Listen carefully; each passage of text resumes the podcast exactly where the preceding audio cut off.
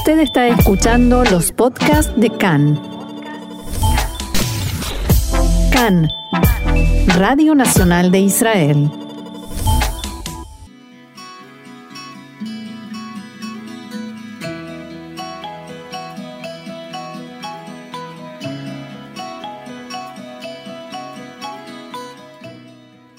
Café Literario, una pausa con buenos libros y la mejor compañía, con Orna Stoliar.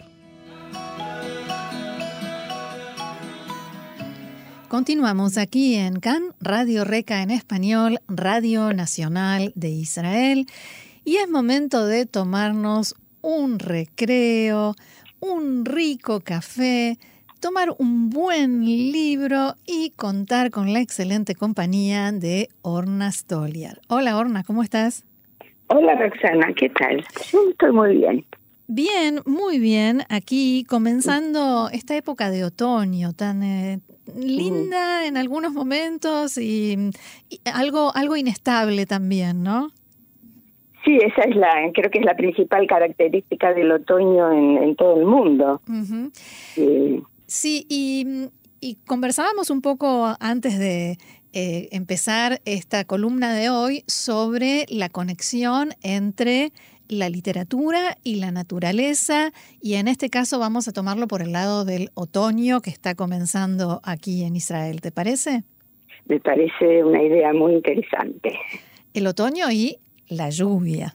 Claro, en, Israel, con las características del clima en toda esta región, la lluvia es una necesidad imperiosa para que empiece el año agrícola y para que se puedan preparar la tierra y los cultivos de la temporada. Y para que podamos respirar. Eso es, y como nunca se sabe exactamente cuándo va a caer la primera lluvia, es toda una expectativa.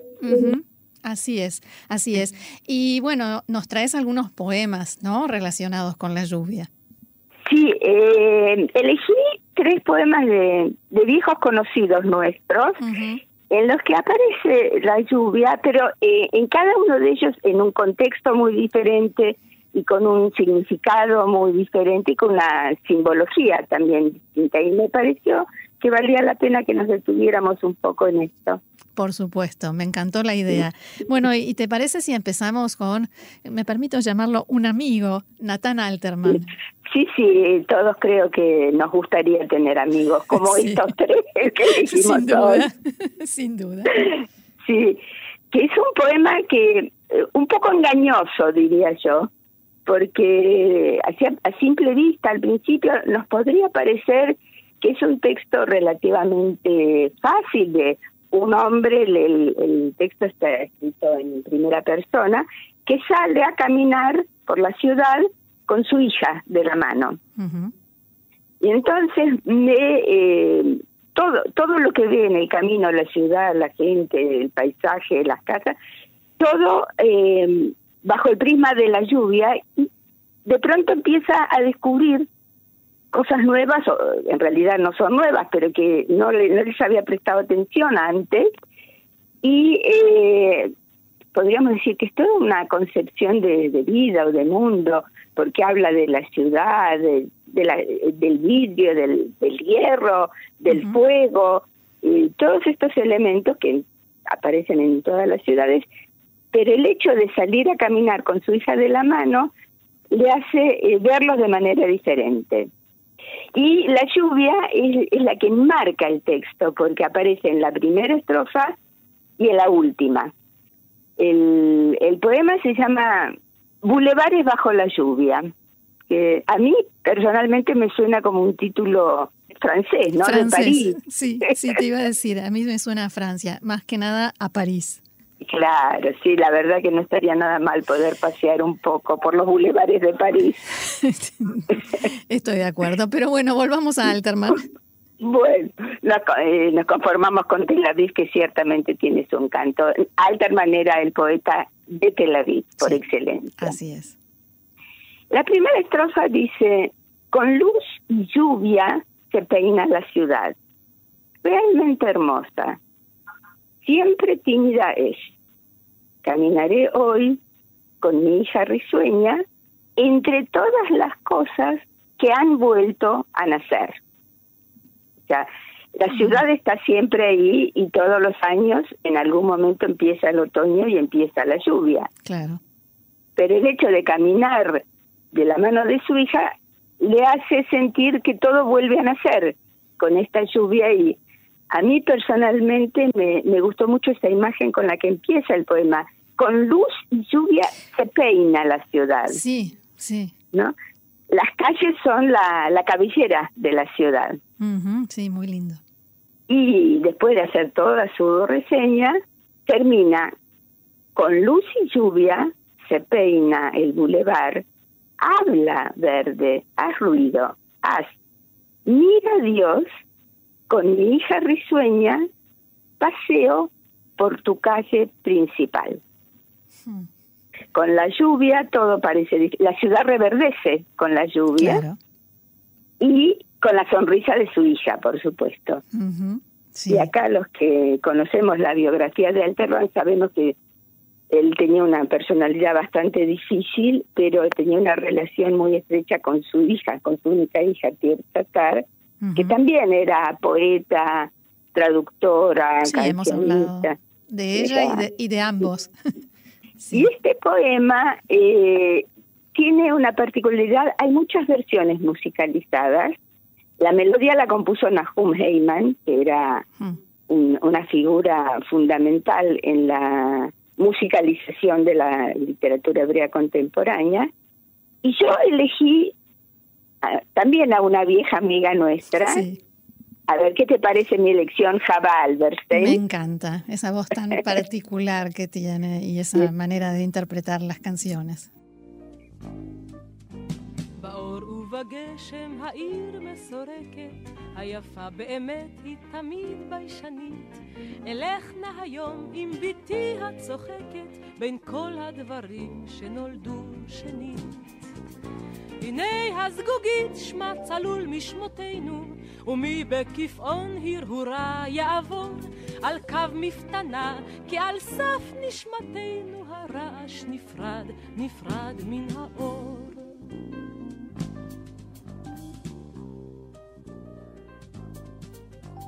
הנה הברזל האליל והעבד, נפח הימים הנושא באולם. הנה בת שלי, אחותנו האבן, הזו שאיננה בוכה לעולם. גבהו בימינו האש והמים, אנחנו עוברים בשערים ומראות. נדמה גם הלילה הוא נהר היומיים, אשר על חופיו ארצות מוארות. Bien, como decíamos, esa voz, ¿no? Y ahora de Nathan Alterman nos vamos a otro grande de la poesía israelí, Yehuda Amihai, y su poema de lluvia. Su poema de lluvia, aquí la lluvia tiene una función totalmente diferente. Es un texto muy breve de su primera época. No, no es tan conocido en su versión musicalizada, pero sí, eh, incluso en las escuelas se estudia se llama en hebreo Geshem Bisdea Krab, lluvia en el campo de batalla. Y acá, antes de, empezar a leerlo, eh, hay algo muy interesante, cómo él juega con la combinación de estas tres palabras, lluvia, campo, batalla. Porque si decimos lluvia en el campo, ciertamente es algo bueno, positivo, que... Claro, sí, que, se espera uno espera, como nunca se sabe otra vez exactamente cuando empieza a llover, es eh, fundamental que la lluvia caiga a tiempo para mojar la tierra, prepararla para recibir las semillas y para que después tengamos la cosecha. Pero el campo de batalla es una metáfora mucho menos agradable, ¿no? Y, ciertamente... Y la lluvia en el campo de batalla es menos agradable todavía. Ciertamente entorpece todo, dificulta las cosas y eh, me cuesta imaginar, afortunadamente nunca estuve en un campo de batalla, pero me cuesta imaginar cómo debe ser eso de estar combatiendo, además de todo con la lluvia. Sí. Y lo que hace Amejay en este poema es eh, reinterpretar la lluvia y la usa en un contexto, yo diría, casi filosófico, que tiene que ver con, eh, con un tema un gran tema que es la diferencia entre la vida y la muerte. Hmm.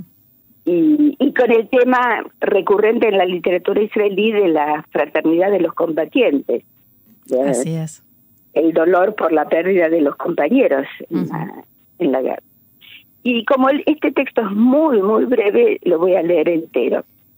La lluvia cae sobre los rostros de mis compañeros, sobre los rostros de mis compañeros vivos, que se cubren la cabeza con una manta, y sobre los rostros de mis compañeros muertos, que no se cubren más. Esto es todo. ni más ni menos. Ni más ni menos, tampoco tan aparentemente tan sencillo, tan simple de entender. Y esa pequeña actitud de poder cubrirse la cabeza cuando llueve o no poder, en definitiva esa es la diferencia entre estar vivo o estar muerto. Claro.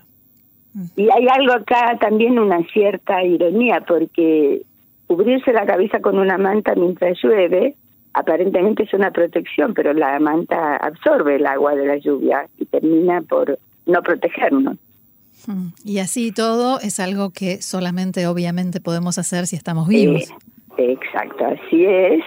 Y este texto se conoce menos en su versión musicalizada, como yo dije, en, las escuelas se estudia, pero encontré una versión que a mí personalmente me gustó, la canta Carmi Apple, que es una artista, una performance que abarca diferentes ámbitos musicales, y la música es de Asher Vitensky, que son dos nombres menos conocidos en el ámbito del, del cancionero israelí, pero me pareció interesante y te propongo que la hagamos con nuestros oyentes. Cómo no, con mucho gusto.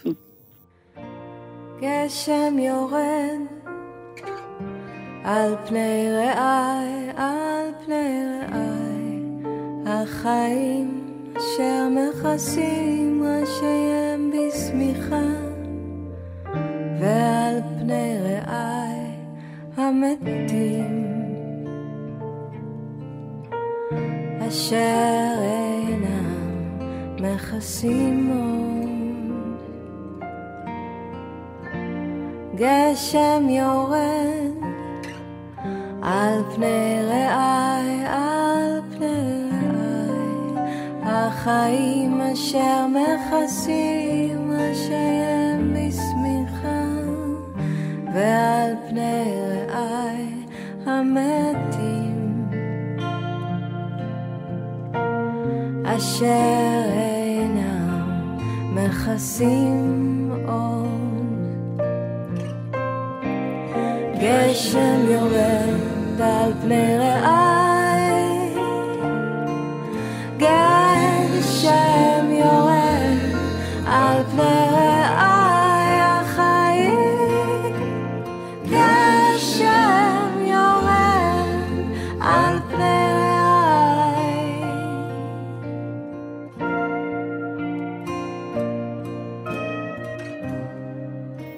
y vamos ahora a una mujer, nada menos que Lea Goldberg y La lluvia.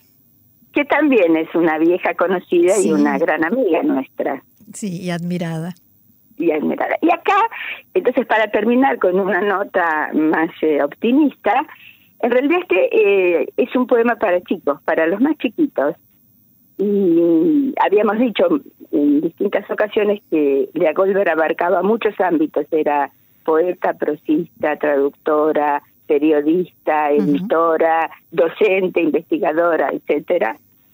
Y sus eh, poemas para chicos hasta el día de hoy eh, se siguen leyendo y cantando y conociendo en los jardines de infantes, en las escuelas, en las casas, en todas partes. Y este poema en hebreo se llama Pismón Leyaquintón, la canción para el Jacinto. Sí que acá eh, se refiere no al personaje de la mitología griega, sino al, a la flor. la flor, claro. Es una flor que tiene diferentes colores, diferentes variantes. Eh, solo voy a decir que el, Jacinto mitológico de la historia griega era un joven muy hermoso. Y pasó como en otras eh, mitologías, cuando murió violentamente, su sangre cayó sobre la tierra y sobre las flores, les dio su color. No, no son solo rojos los jacintos, pero hay colores. Este también es un, poema breve para chicos chiquitos, con el paisaje nocturno. De noche la luna mira al jardín, observa cómo van eh, apareciendo los primeros pimpollos y cómo van eh, floreciendo las distintas flores. Está todo el tiempo ahí la luna mira y eh, voy a leer específicamente, la, en total son cuatro estrofas, la segunda y la tercera que hablan de la lluvia. Y usa un recurso muy habitual en la literatura que es personificar a los elementos de la naturaleza la luna mira, habla, golpea la ventana. Y la segunda estrofa dice lo siguiente, y la luna dice a las nubes, den una gota y otra gotita a los jardines para que el jacinto florezca en nuestro pequeño jardín. Eso dice la luna a las nubes. La lluvia vino y entonó en mi ventana una alegre melodía a una flor en mi jardín. El jacinto respondió contento y feliz a la lluvia que llamó a mi ventana. Y termina con la lluvia, con la fiesta en el jardín. Mañana saldremos todos al jardín y veremos la flor blanca ahí. En honor al jacinto, mi hijo entonará una canción y el jardín estará de fiesta. O sea, el jardín está de fiesta porque llovió y porque las flores empezaron a brotar. Bien. Y si te parece, completamos esta fiesta con música. Sí, y esta, eh, elegí, hay muchi, acá también hay muchísimas versiones. La música es de Rivka Gbili y elegí una que eh, quienes cantan son cantantes líricas, cantantes de ópera, y eh, la melodía la interpreta la Orquesta Sinfónica de Rillon Lección.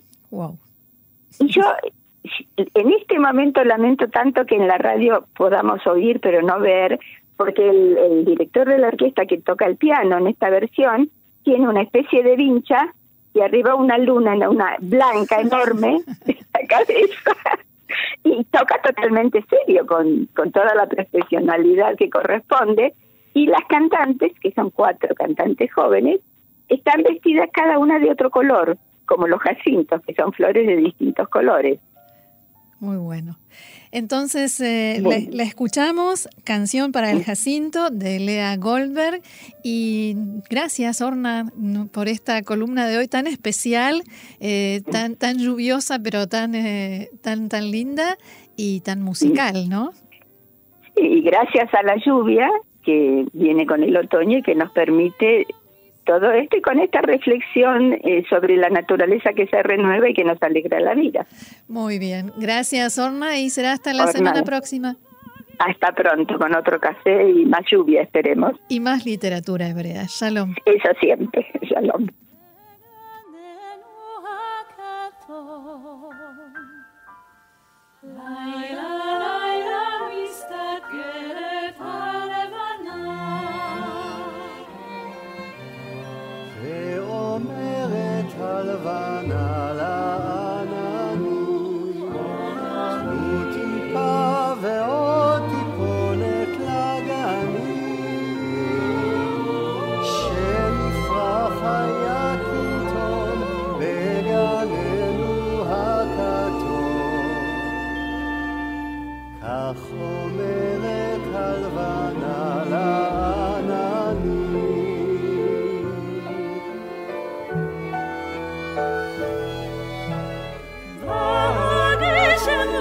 Sitze the allein.